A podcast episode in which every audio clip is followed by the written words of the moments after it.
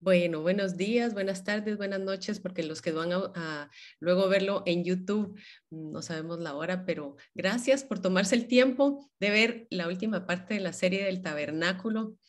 Eh, ha sido una serie maravillosa, ya sabe que lo puede escuchar también por podcast, pero esta serie yo siempre les he recomendado que la vean con las fotos y lo visual en YouTube, porque creo que vale la pena. Hoy vamos a terminar algo maravilloso, algo muy lindo. Ya sabe que siempre nos puede encontrar en el canal, en el canal de, de Telegram. Si usted quiere ser parte de estas grabaciones, nos puede encontrar ahí en Telegram y nosotros mandamos los mensajes, aparte de también noticias relevantes bíblicas con respecto a la iglesia, con respecto a los últimos tiempos y también del Medio Oriente.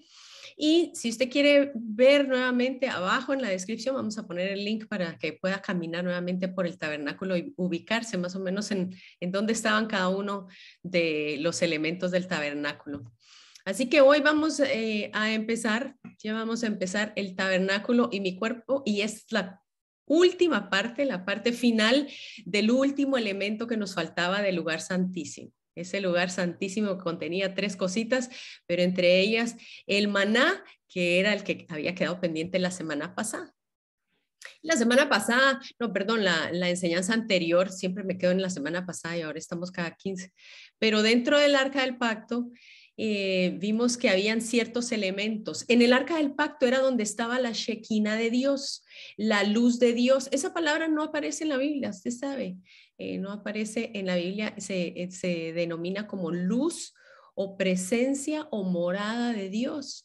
La persona que entraba al lugar santísimo entraba solamente con la luz de la misma presencia de Dios.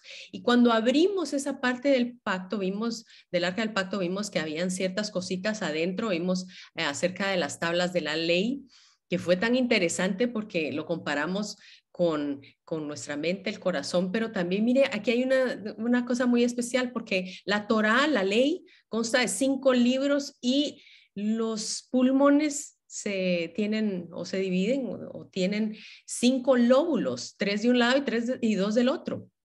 Y es justamente la Torah que consta de los primeros cinco libros de la Biblia. Es impresionante, ¿verdad? Y luego vimos que también había la vara de Aarón dentro del arca del pacto. En, en, la palabra en Génesis dice, el Dios omnipotente se me apareció en luz en la tierra de Canaán y me bendijo. Usted sabe que en esa palabra luz, también esa palabra en hebreo significa almendro. Así que la, almendra también significa no solo el liderazgo, el sacerdocio, la luz, la palabra. Hemos estudiado todo eso y cómo la palabra va permeando cada uno de nuestros elementos, nuestra cabeza, los pulmones, el corazón. Ha sido bello. El asunto con la vara de Aarón que no lo habíamos comentado, es que la vara de Aarón representa el sacerdocio de Cristo, pero lógicamente el sacerdocio humano, ¿verdad? Cristo era un sacerdocio eh, fuera de este mundo, literalmente de la, del linaje de Melquisedec, dice la palabra, pero eh, el, el, el meollo del asunto con esta vara de almendro tiene que ver mucho con nosotros, mucho con nosotros porque si usted se acuerda, de la historia de Aarón, Aaroncito, el hermano de, de Moisés y el becerro de oro, este hombre, cuando Moisés subió a traer las tablas de la ley, ya se estaba tardando mucho, ya el pueblo estaba preocupado y entonces se, se murió Moisés, ya Moisés nunca bajó y entonces tenemos que ver a quién seguimos. Y, y Aarón dice que él se sintió presionado y entonces él construyó con todo el oro que habían sacado de Egipto, él construye o le da forma a este becerro de oro. Y cuando en el momento en que baja Moisés con las tablas, él ha de haber querido, eh, yo no sé si las tablas, la Biblia no lo dice, pero yo, yo creo que Moisés lo primero que quiso es romper esas tablas, pero en la cabeza de Hebrón. Cuando él vio eso y vio aquello, ¿verdad? Todos bailando reggaetón y todo, era, era, era una cosa, una locura. Moisés rompe las tablas de la cólera. Pero mire, eh, esto es eh, a lo que le digo que se relaciona con nuestra vida y, y nuestro caminar porque cuando Dios decide, luego de dar las órdenes del tabernáculo, y decide eh, honrar a alguien con el sacerdocio, la persona que iba a tener acceso a su presencia, Él escoge a Aarón.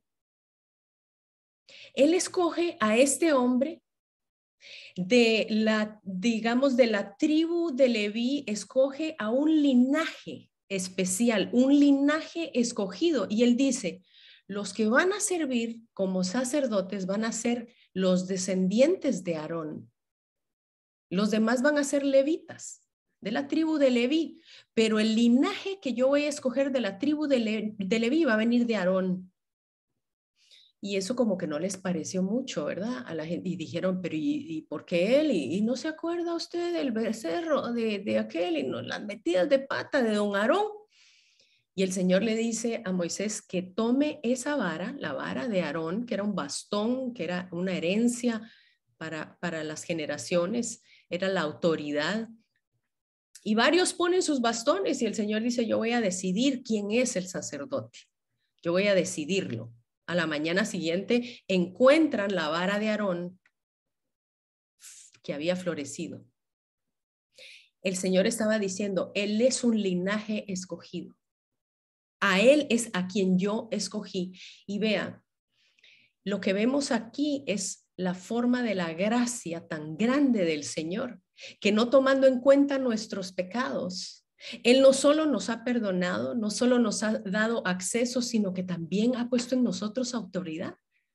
Porque dice la palabra ya cuando entramos eh, al arca y, vemos esa, esa autoridad que Él nos ha dado, dice que vosotros sois linaje escogido, real sacerdocio, nación santa, pueblo adquirido por Dios. ¿Para qué? Para que anunciéis las virtudes de aquel que os llamó de las tinieblas a su luz admirable. Esto debió haber sido para Aarón muy abrumante, el decir, pero si yo públicamente metí la pata, yo no sé si usted públicamente ha metido la pata, yo creo que no hay ninguno que público y aún en, en, eh, sin que nadie se haya enterado, nosotros todos tenemos nuestros errores, todos tenemos nuestros pecados públicos o privados, solo el Señor lo sabe y que Él nos diga, ustedes son linaje escogido, ese real sacerdocio. Yo los escogí, no me importa lo que diga la gente.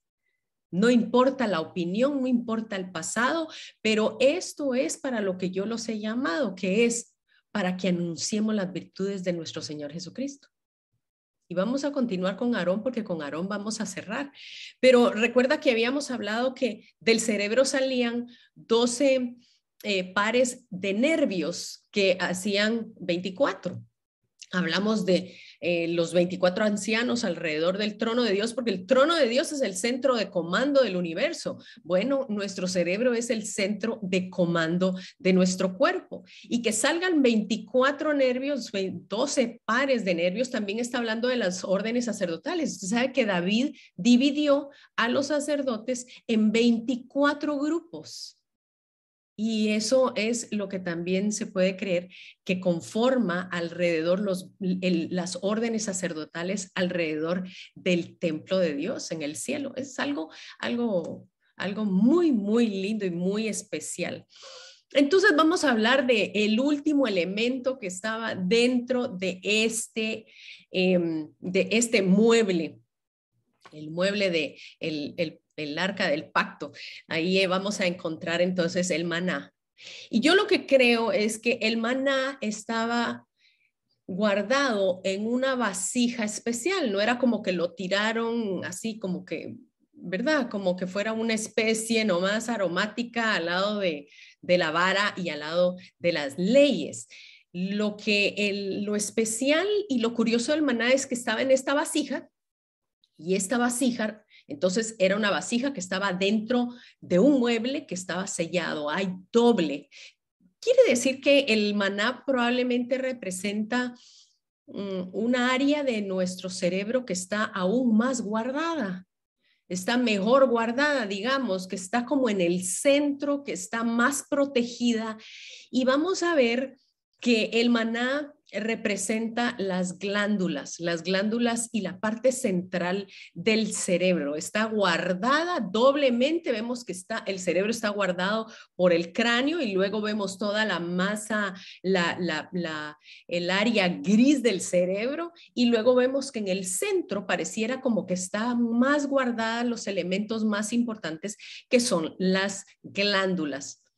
Las funciones y las glándulas del cerebro son tantas o sea, se cuentan en millones, no las glándulas, pero sí las funciones del cerebro, y el maná no se podía contar. No era, era, ¿verdad? Lo que cupo dentro de un gomer no se podía, no se podía contar, y yo creo que eso implica lo que nosotros hoy vamos a estudiar.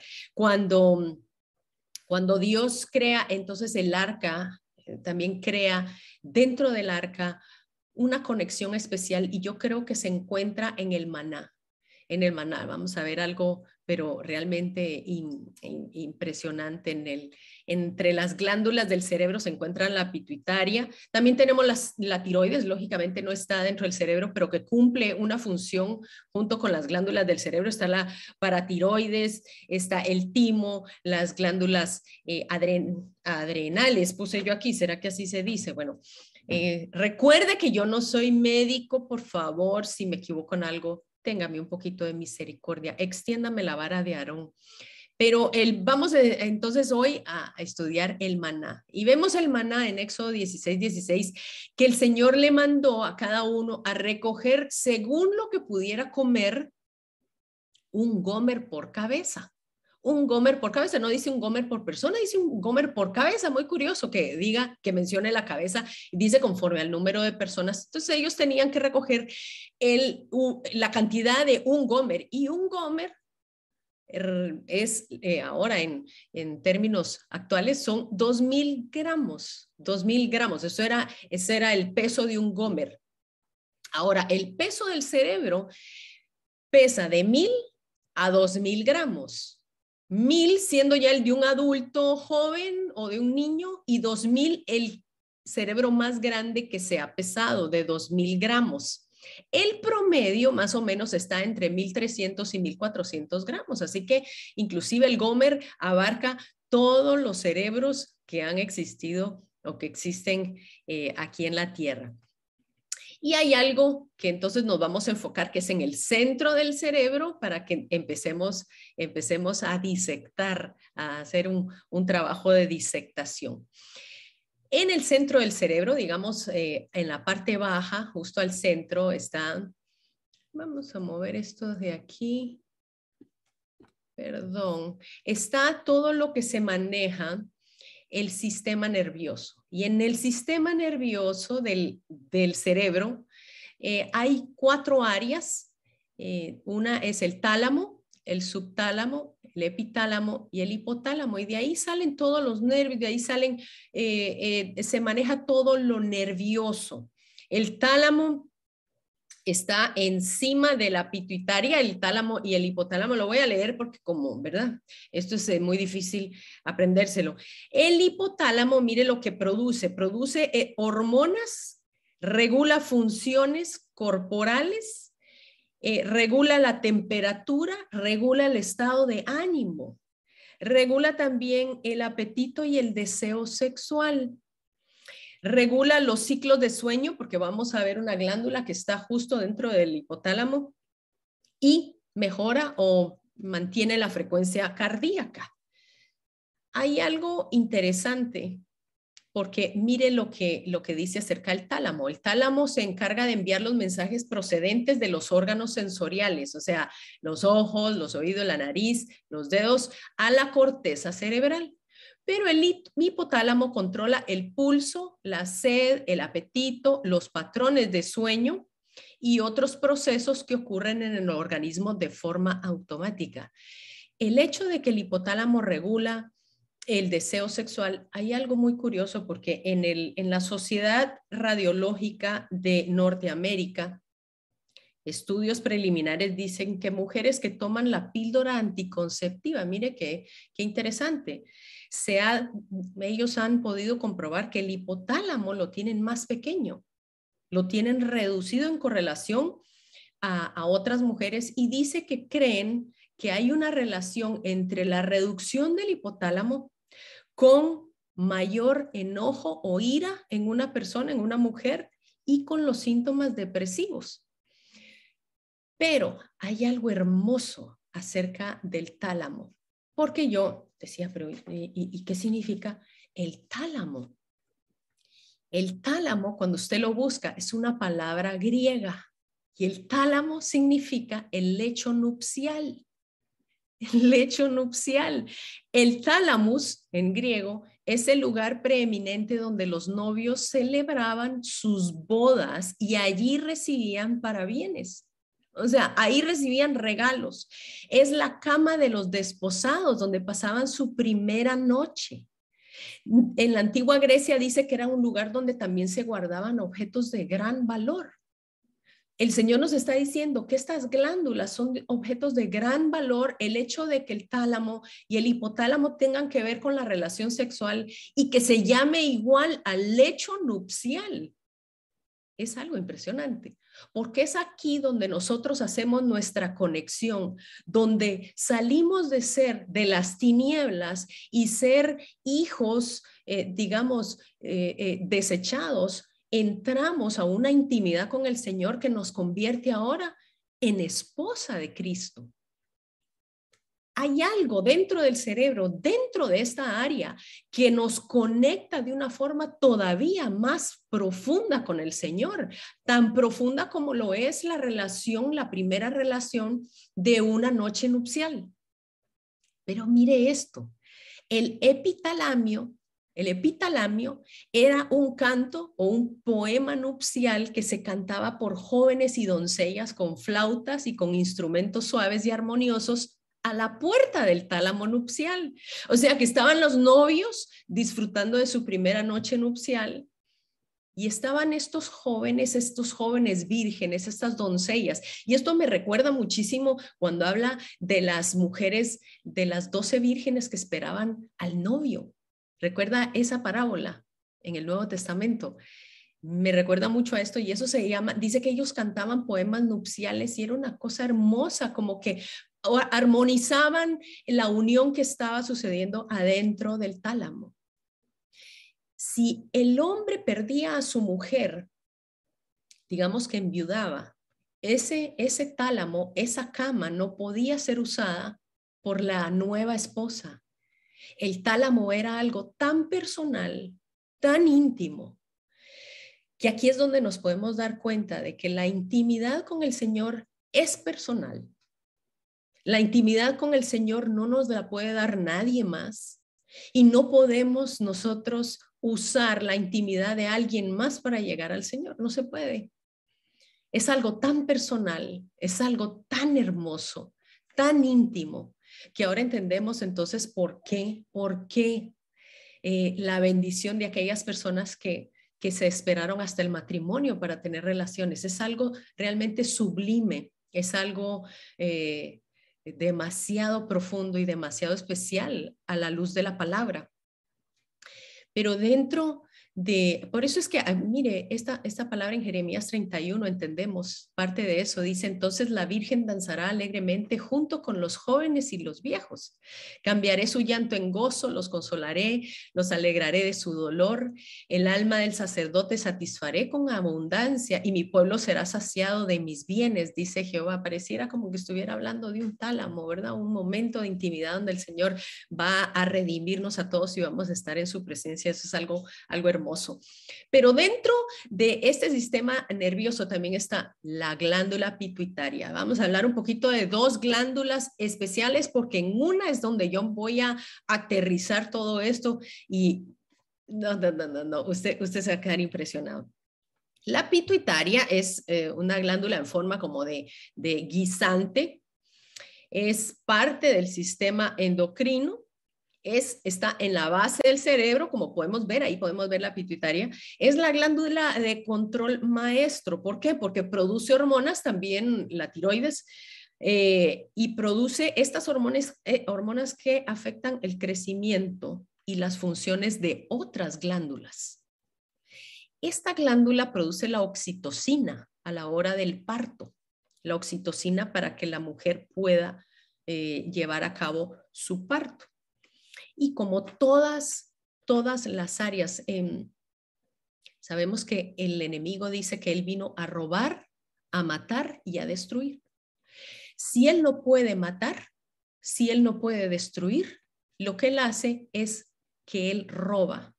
Pero más que robar es secuestrar. Él pasa ciertas áreas de nuestra vida o, nuestra autoridad, nuestra, forma de ver la vida, nuestro cerebro, Él lo secuestra. Yo lo veo como un secuestro. Eso es más bien lo que yo siento que hace el enemigo para usarlo para su beneficio. Entonces, vamos a ver muchas de las, de las formas en que él ha venido secuestrando nuestro cerebro, secuestrando nuestras glándulas, porque eso es lo que hace el, el enemigo, así como lo hace con el arte, con la música, con la política, con la medicina, con la iglesia. Él siempre está viendo dónde se mete para secuestrar y para ah, darle un uso diferente. Una persona que está secuestrada no tiene dominio sobre su propia vida. Eso es lo que hace el enemigo. Roba, mata y destruye.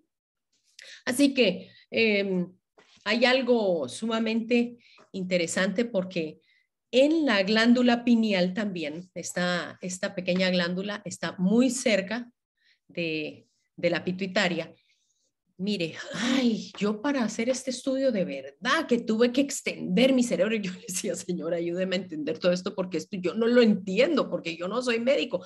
Pero hay algo muy importante con la glándula pineal, porque la glándula pineal, de todas las glándulas o de todas las partes del cuerpo, la glándula pineal, diría yo, que es el área que el enemigo ha querido secuestrar mucho más que cualquier otra área de nuestro cuerpo. Le voy a contar. Primero, le cuento que la glándula pineal es del tamaño de un arroz, así de pequeñita, así de pequeñita como lo era el maná.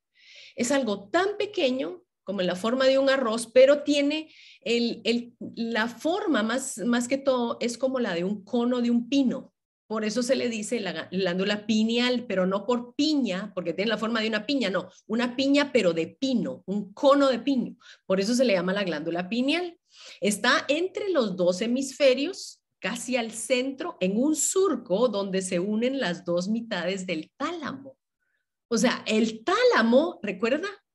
Vamos a ver si lo tengo por aquí. Sí, el tálamo era el, el lecho nupcial en el lecho nupcial, una mujer virgen, ¿qué es lo que sucede? Hay un derramamiento de sangre. Hay un derramamiento de sangre en ese tálamo. Ese es el lecho nupcial.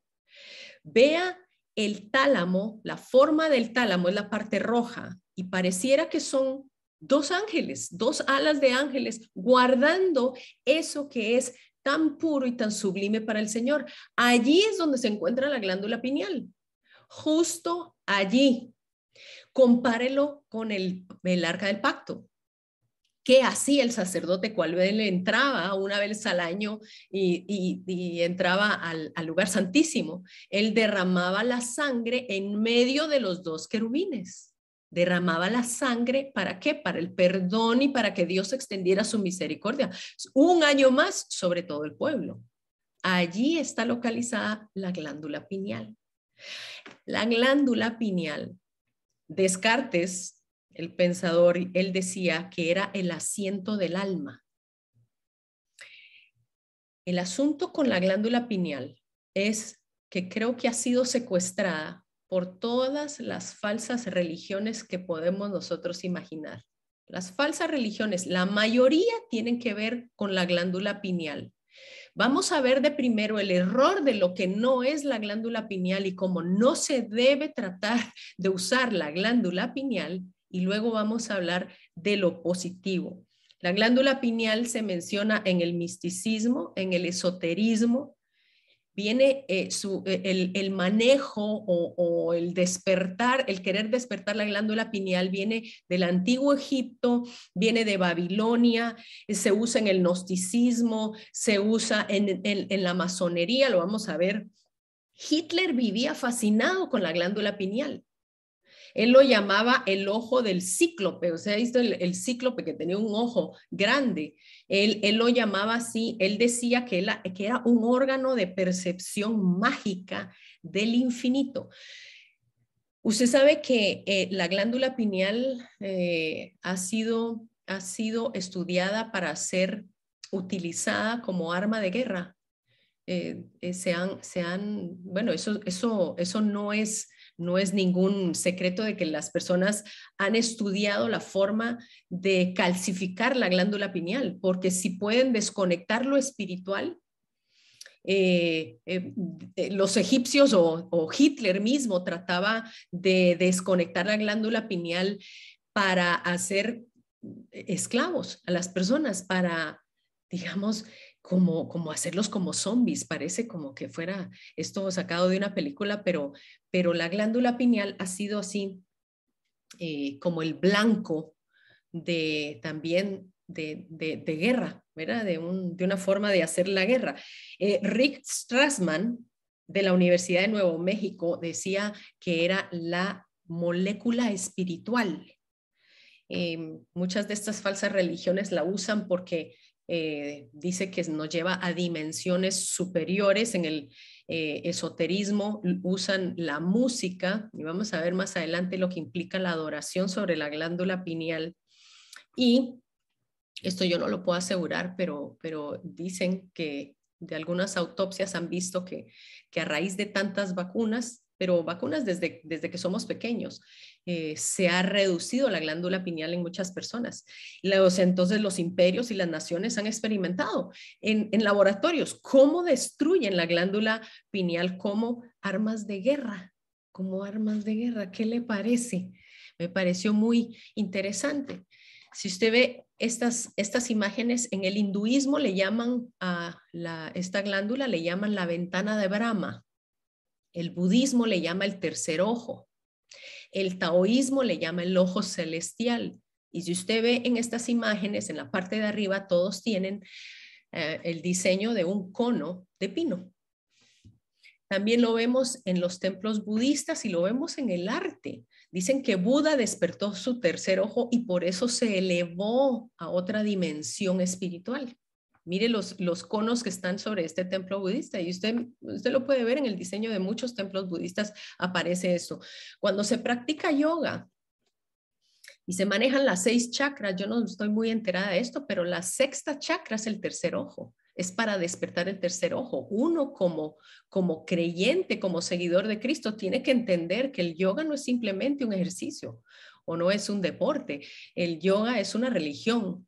Y cuando mezclamos, empezamos a hacer ese sincretismo, empezamos a abrir puertas que no son convenientes para los que creemos en Cristo. Órele al Señor si usted practica eh, yoga, órele al Señor si usted tiene que dejar esa práctica, pero en el yoga la sexta chakra es el tercer ojo.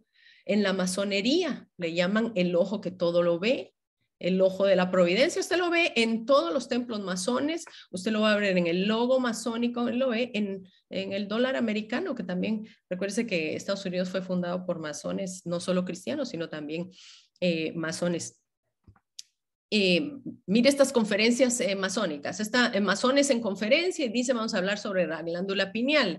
En la derecha está otra que parece ser como, como budista, otra conferencia que decía sintoniza dimensiones superiores de tiempo y espacio, una meditación guiada dice la glándula pineal. Entonces vemos que el enemigo secuestra la glándula pineal, pero si el Señor la puso ahí fue por algo fue por algo. Recuerden que el enemigo secuestra, secuestra el arco iris, secuestra cosas que Dios ha creado con un propósito y Dios puso esa glándula con un propósito dentro de nosotros. El, mire, mire, mire de dónde viene, ¿verdad? Todo este estudio de la glándula pineal que eran los egipcios. Ellos le llaman el tercer ojo, el ojo de Horus o el ojo de Ra. Mire el diseño, si usted disecta por la mitad, exactamente por la mitad el cerebro y ve dónde está localizada la glándula pineal y es justo el diseño de lo que se conoce como el ojo de Ra o el ojo de Horus. Ahora, eh, ¿se ha metido en el cristianismo esto? Claro que sí, yo le voy, a, le voy a mostrar porque este es el ojo turco. A ver, le voy a, le voy a, dejar un momentito para que usted haga recuento de si usted no tiene este ojito pegado en la pared de su casa, en la entrada por la puerta, en algunos aretes, unas pulseras. El ojo turco es la influencia egipcia y babilónica y muchos de nosotros, yo andaba con una cadenita con el ojo turco, imagínense, sin saber sin saberlo, pero esto se ha vuelto muy popular entre las joyas. Vemos que mucha gente maneja el ojo turco. Ese es el tercer ojo, es una representación del tercer ojo. Y lo vemos también representado entre los judíos y musulmanes. Recuérdense que ya dentro empiezan a haber em, prácticas que empiezan a mezclarse dentro de las religiones que son totalmente paganas la mano de Hamza, usted quizá lo ha visto y a veces, ah, eh, es verdad, la gente anda con sus dijes de la mano de Hamza y, sirve para ahuyentar el mal agüero, lo ponen en la puerta, lo ponen, lo usan de, de, eh, yo no sé, como un escapulario. Vemos la mano de Hamza que se ha eh, metido, digamos, dentro del judaísmo y también los musulmanes. Esto es algo eh, eh, muy impresionante porque este es el Museo Gregoriano Egipcio del Vaticano. Se llama el Patio de la Piña. Esta piña es la más grande del mundo, es de cuatro metros de alto, es de bronce y dice, el arte egipcio, dice abajo, y su cultura tenían una influencia enorme sobre el imperio romano. Nosotros vemos cómo esto se permea dentro de las religiones. Dice la piña, aunque no hay grandes evidencias, podría haber sido un símbolo de la vida eterna y la unión entre lo mortal y lo inmortal. Y esta piña está en el centro del de, eh, el patio de los museos del Vaticano. El espíritu protector, miren los, diseños estos, el espíritu protector asirio del templo de Ninurta era un águila, un espíritu que junto con el dios Ninurta, este eh, águila, usted le ve la mano que tiene un cono de piña. Eh, vemos Dionisio, el dios griego, en su báculo, una piña. En el báculo de Osiris, una piña el dios de los sumerios, una piña en la mano, porque para ellos era el tercer ojo, la comunicación con el inframundo. La Declaración Francesa de los Derechos Humanos, el ojo masónico. Ya usted ahora va a estar con el ojo más abierto porque usted se va a empezar a dar cuenta cuánto hay de esto que se ha ingresado. Ahora vamos a hablar entonces de la glándula pineal. ¿Qué es lo que hace? ¿Cuál es su función? La glándula pineal se activa entre los cambios de luz porque es la que segrega la melatonina, es la que nos da la somnolencia cuando ya empieza a oscurecer, eh, también produce la serotonina, la histamina y todos esos. El sol es vital para su funcionamiento. El sol. Cuando empieza a caer el sol, empieza a funcionar la glándula. Eh, la glándula refuerza el sistema inmune, la glándula regula funciones endocrinas, o endocrinas, regula el ciclo circadiano, que son los ciclos de vigilia y de sueño, como nuestro reloj biológico. Esto hace la glándula pineal. Eso es algo interesante porque influye también en el crecimiento, en la regulación de caracteres sexuales femeninos o masculinos, o sea, hormonas sexuales. Regula ritmos estacionales como el estrés, el rendimiento físico, el estado de ánimo, etcétera. Pero recuerda en la primera sesión que tuvimos acerca del templo, hablamos de profanar o alterar el cuerpo, que significa halal. ¿Qué significa contaminar, degradar, herir, cadáver, matar, moribundo o violar? Que es de una raíz que significa estar enfermo, débil o desgastado. Y eso es lo que quiere hacer el enemigo. Si él no, nos puede matar, eh, a él, él quiere mantenernos Mm, débiles, desgastados, enfermos. Y, vamos a ver, esta es una lista, pero hay tantas de cómo se puede profanar el diseño de Dios o cómo se puede afectar nuestro cuerpo. Mire, alteración de alimentos genéticamente modificados, ya sea transgénicos o chatarra. la FDA acaba de aprobar la carne que ha sido modificada con, eh, con CRISPR. Se recuerda que eso lo hablamos en, la, en el estudio anterior. Han modificado con CRISPR el ganado, las gallinas, el salmón, los conejos y los cerdos y ya está aprobado por la FDA. Enfermedades de laboratorio, lógico, las hay, medicinas químicas no naturales, la legislación de drogas para mantener el cuerpo en adicciones, los antidepresivos, las hormonas artificiales y los anticonceptivos. Usted sabe que se dieron cuenta en un lago donde, donde había, eh, digamos, eh, aguas que llegaban de una ciudad, se dieron cuenta que las ranas y los peces empezaron a cambiar de sexo por el hecho de que por la orina de las mujeres que tomaban anticonceptivos estaba llegando a este lago y cambió las hormonas inclusive en los peces. Imagínense. Los químicos en alimentos, los pesticidas, las herbicidas, los abonos, la contaminación ambiental, las vacunas. Usted sabe que dicen, hay un estudio de, que salió en The Defender que uno de cada 30 niños en el 2020 era em, diagnosticado con el autismo. En el 2022 esa cifra subió un 53%. 53% de niños diagnosticados por vacunas con autismo. Y lógicamente lo que respiramos, lo que los comemos, lo que nos aplicamos, todo eso viene a profanar.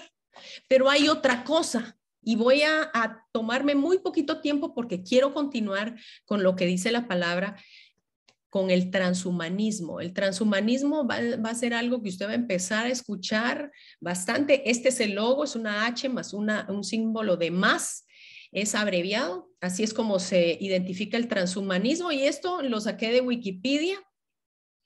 Eh, dice, es un movimiento cultural e intelectual internacional que tiene como objetivo final transformar la condición humana mediante el desarrollo y fabricación de tecnologías ampliamente disponibles que mejoren las capacidades humanas, tanto a nivel físico como psicológico o intelectual.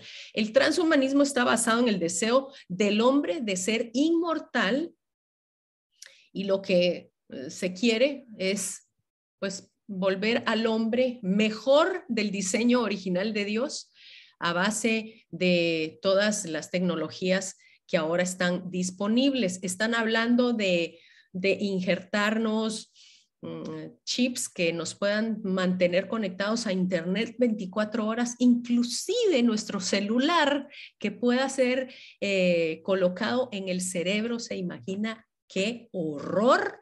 Horror, me, me, da algo, pero si a veces uno se quiere desconectar del celular y tenerlo pegado en el cerebro, pero esto es algo que ya se está dando.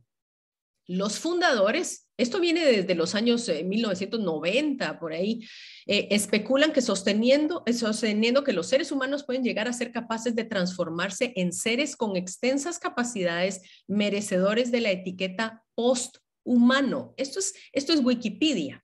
Esto es Wikipedia. Eh, uno de los de, los, eh, de las personas, de los famosos, es Elon Musk, que él está impulsando eh, lo que se llama la tecnología Neuralink, que es excelente para personas que tienen discapacidades, para que puedan volver a recobrar su capacidad de caminar, eh, su capacidad, digamos, con un, un Parkinson para quitarles, digamos, eh, el movimiento del cuerpo. Hay tantas cosas que pueden ser positivas, pero él mismo está diciendo esto de la, de la, del transhumanismo se va a salir de control y, y, y esto se puede salir de las manos. Hay alguien que explica sumamente claro, que creo que es el hombre el, genial para que nos explique quién es o qué es el transhumanismo y ese hombre se llama Niklos Lukács. Voy a dejarles en la descripción del video, les voy a dejar un link para que ustedes vean, él explica muy bien lo que es el transhumanismo, es básicamente unir al, al cuerpo con, lo, con la inteligencia artificial y convertir a los seres humanos en máquinas. Este hombre por eso quería mencionar a estos dos. Es el asesor del Foro Económico Mundial, es el asesor del fundador del, del Foro Económico y este hombre tiene unos pensamientos acerca de transhumanismo realmente impresionantes. Uno de ellos es que en las siguientes décadas la inteligencia artificial nos dará habilidades como Dios, dice él, para rediseñar la vida y crear formas de vida completamente nuevas. Este es Yuval Harari. Él dice, la ciencia está reemplazando la evolución natural con la evolución por diseño inteligente. No el diseño de algún dios allá arriba en las nubes, sino nuestro diseño inteligente en nuestra nube, que son las nuevas fuerzas que impulsan la evolución. Este es el, el hombre que está detrás del Foro Económico Mundial. Pero entonces, cómo se puede atrofiar la glándula pineal, porque lo que queremos es tener una conexión con el Señor bastante, bastante amplia y te queremos tener todo nuestro ser capaz de podernos eh, conectar con ese espíritu que nos da vida constantemente. Una de las cosas que atrofia la glándula pineal es el fluoruro, el flúor, el flúor de la pasta de dientes. Desde pequeñitos nosotros estamos lavándonos se nos dice que tenemos que usar una gran cantidad, los agujeros de la pasta dental cada vez los hacen más grandes para que usted se acabe rápido su, su, pasta de dientes y usted tenga que ir a comprar. El fluoruro causa la calcificación de la glándula pineal. Desde los años 40 se implementó no solo en las pastas de dientes, y se implementó aplicarlo en la leche y en la sal hay muchos países que la tienen en la leche y en la sal porque era para los niños, que las caries y, bueno, em, esto es una de las cosas que puede atrofiar y puede calcificar desde muy temprana edad la glándula pineal. Luego está el mercurio. El mercurio atrofia la glándula pineal. ¿Dónde encontramos el mercurio? Las vacunas, todas las vacunas, especialmente las últimas. En los crustáceos, se da cuenta porque el Señor nos dice que no se coman esa, ese tipo de, de, de mariscos. El mercurio en peces, usted sabe que los peces ahora están llenos de mercurio y las amalgamas que nos ponían en el dentista, ahora ya las cambiaron, pero la mayoría, a veces hay que utilizarlas, pero nosotros antes en los 80s y, y, en los 50s eh, y 60s se usaban amalgamas con mercurio y esto se, daba, se, se atrofiaba la glándula pineal y es el número uno, la razón número uno es una glándula pineal atrofiada. En la vejez es el número uno la razón del insomnio en la gente adulta. ¿Qué afecta entonces si nuestra glándula pineal está obstruida? El desarrollo, la intuición, intuición, la retención de memoria, el sueño, las hormonas, puede causar Alzheimer y puede producir una sexualidad precoz. Mire, mire qué, qué interesante. Ahora nos vamos a la actualidad, nos vamos al COVID y la melatonina, porque la melatonina es lo que se produce para que nosotros podamos tener un ritmo de sueño mejor y podamos dormir bien. El COVID se, se, se comprobó por lo que yo creo que el COVID tiene algún efecto sobre la glándula pineal, porque el COVID en los hospitales se dieron cuenta que tratando el COVID con melatonina, los pacientes salían más rápido. ¿Por qué? Porque la melatonina, aparte de darnos esa capacidad para dormir, la melatonina también tiene propiedades antiinflamatorias. El COVID lo que producía era pues una, una, una inflamación, inflamación interna. También tiene antioxidantes. La melatonina puede ser beneficiosa como coayudante en el tratamiento del COVID. Mire, esto salió en endocrinología. Ay, Dios mío, léalo usted abajo porque ahorita con tanto que leo, pero en esta página médica dice que puede ayudar en el tratamiento del COVID. Sus efectos antiinflamatorios hay que sumarle que reducen la permeabilidad vascular afectada en el paciente crítico, reduce la ansiedad y promueve la sedación y la mejora de la calidad del sueño. La glándula pineal. ¿Quién iba a decir que nuestra glándula pineal iba a tener tal efecto sobre algo que nos agarró a todos por sorpresa por los últimos dos años? Pero la melatonina se produce con el sol. La fuente de vitamina D es el sol. Y el sol alerta nuestro sistema inmune, dice aquí, para combatir gérmenes invasores, virus, hongos y bacterias. El sol es supresor del estrés y de la depresión. Estuvimos dos años, no sé cuántos años encerrados, cuánto tiempo estuvimos encerrados y no nos permitían asolearnos y la gente empezó a padecer más de depresión. Dice que el 90% de las personas tienen un déficit de vitamina D. Un déficit de vitamina D, el 90% de las personas, si usted no recibe sol suficiente y no se quiere asolear, solo con que usted ponga sus manos 20 minutos bajo el sol, así, cuando el sol esté fuerte, fuerte, ponga sus manos bajo el sol y esa es la, fuente de vitamina D que Dios ha creado para el funcionamiento de nuestra glándula pineal. Pero hay algo también interesante. La gente dice, yo no me asoleo porque el cáncer, pero usted sabe que la melatonina junto con la vitamina D es un, es ese em, anticáncer sirve para el cáncer, para batallar el cáncer. Mire lo que dice también, el sol ayuda a nuestra salud cardiovascular, intestinal, es antioxidante, antiinflamatorio y protege el envejecimiento cerebral. El sol. Y nos mantuvieron encerrados cuánto tiempo. Nos empezamos a dar cuenta entonces por qué el efecto del virus fue mucho más fuerte en los lugares donde no había sol o donde la gente estaba más tiempo encerrada.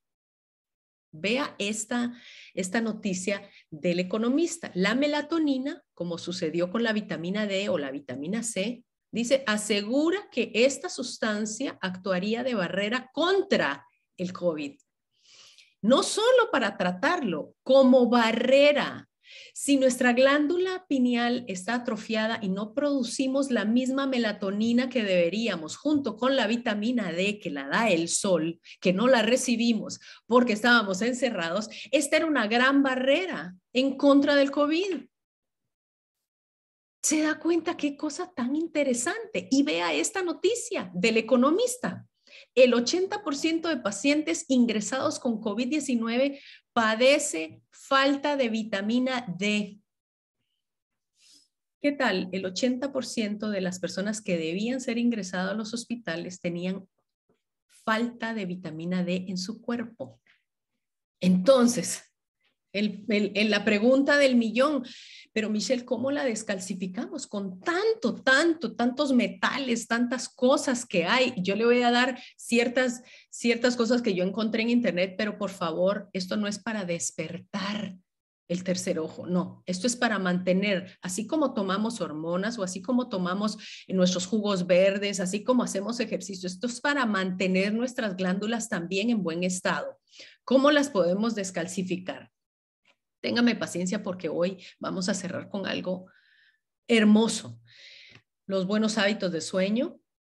Eso es ir a, ir, a la cama, apagar todos los electrónicos porque esa luz también eh, evita que se produzca la melatonina.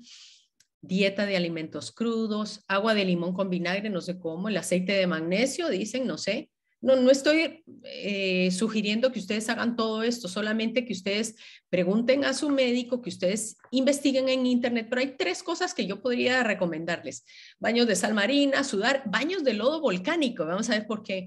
El jugo de rábano, voy a ponerle la receta abajo porque el jugo de rábano dice que puede sacar hasta el grafeno que traen se están dando cuenta que el grafeno eh, está en las vacunas, este, las piedras de vesícula, y en Egipto lo usaban hasta para sacar el veneno de serpientes en la persona que había sido picada por una serpiente.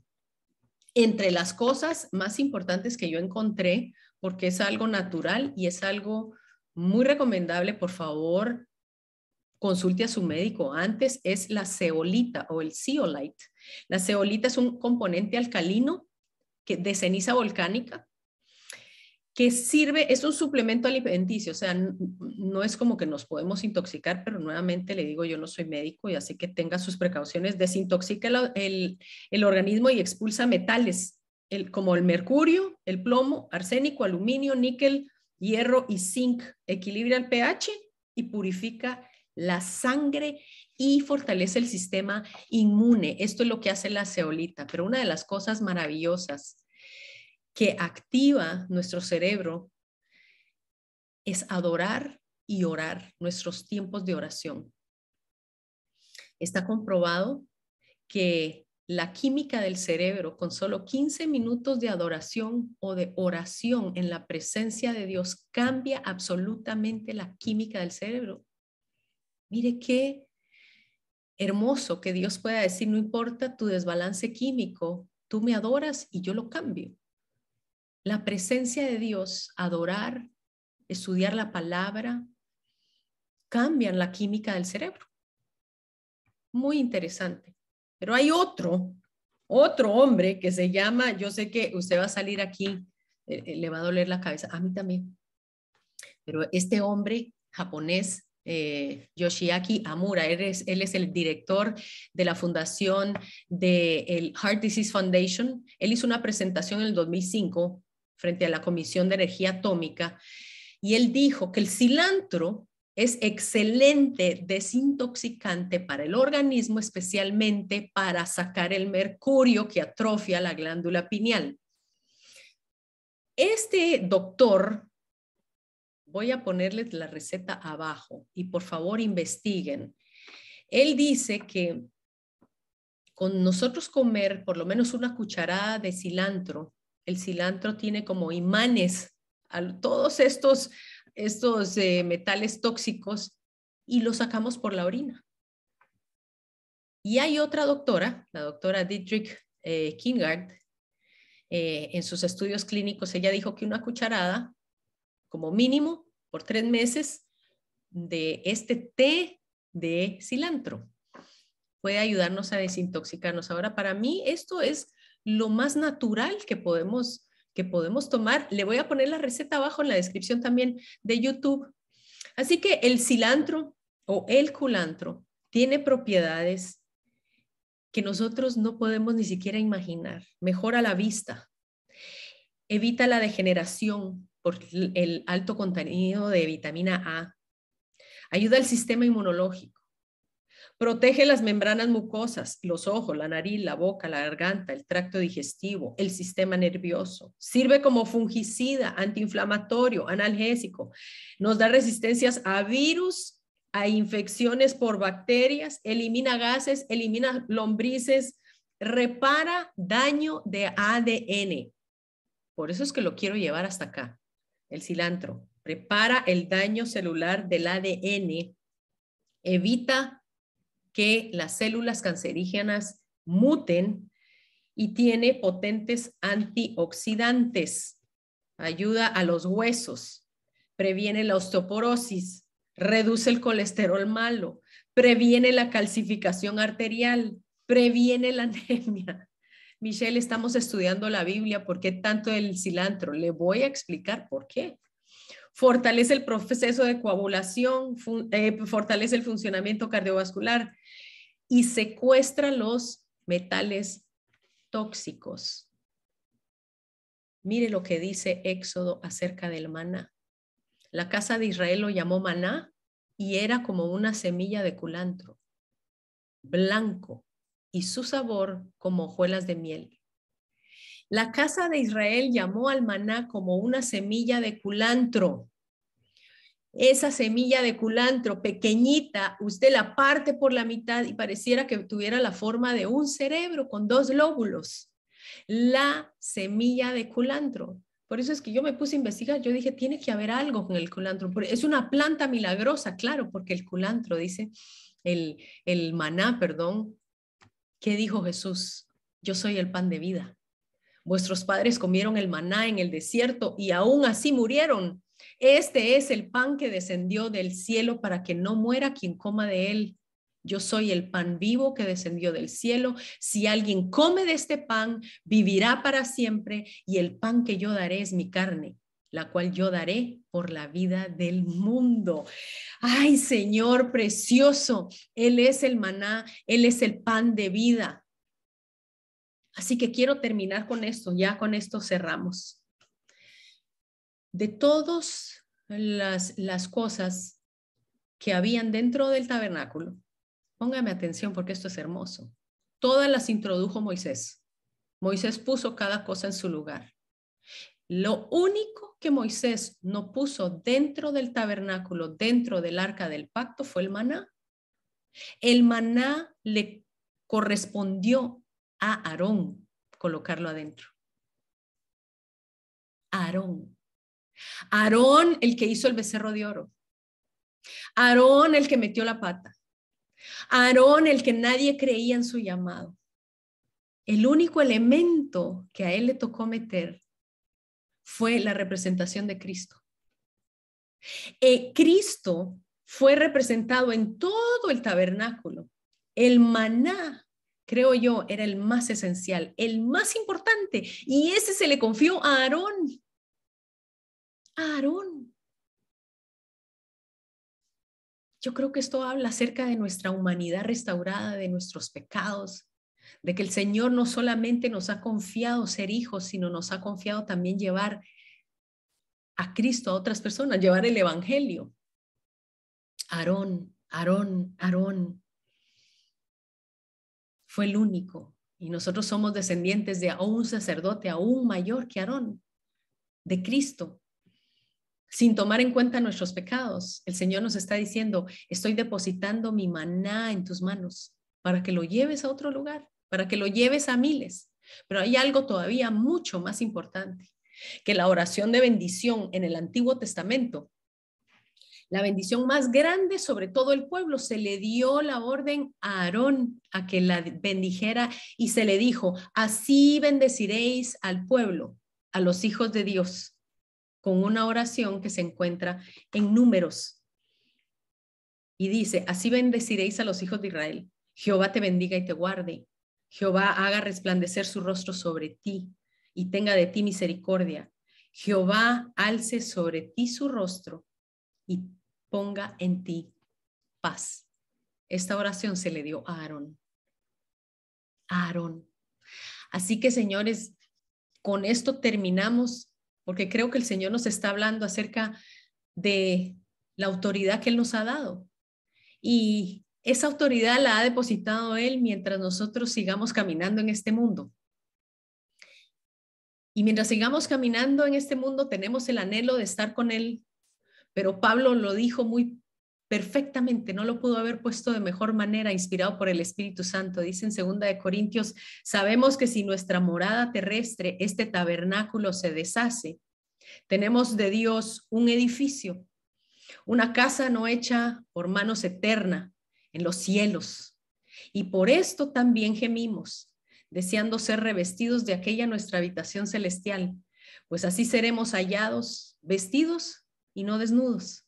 Asimismo, los que estamos en este tabernáculo, gemimos con angustia, pues no quisiéramos ser desnudados, sino revestidos, para que lo mortal, dice Pablo, sea absorbido por la vida. En esto terminamos, señores. Recuérdense, ustedes son templo del Espíritu Santo. Eh, anhelo y mi oración es que en su cuerpo puedan honrar al Señor desde sus pensamientos hasta la planta de sus pies, que ponga en nosotros esa paz arónica que el Señor nos da día a día y que podamos ser testimonios para llevar las buenas nuevas de Jesucristo. Que Dios los bendiga. Terminamos esta serie y pues hasta la próxima. Gracias por su tiempo. Hasta pronto.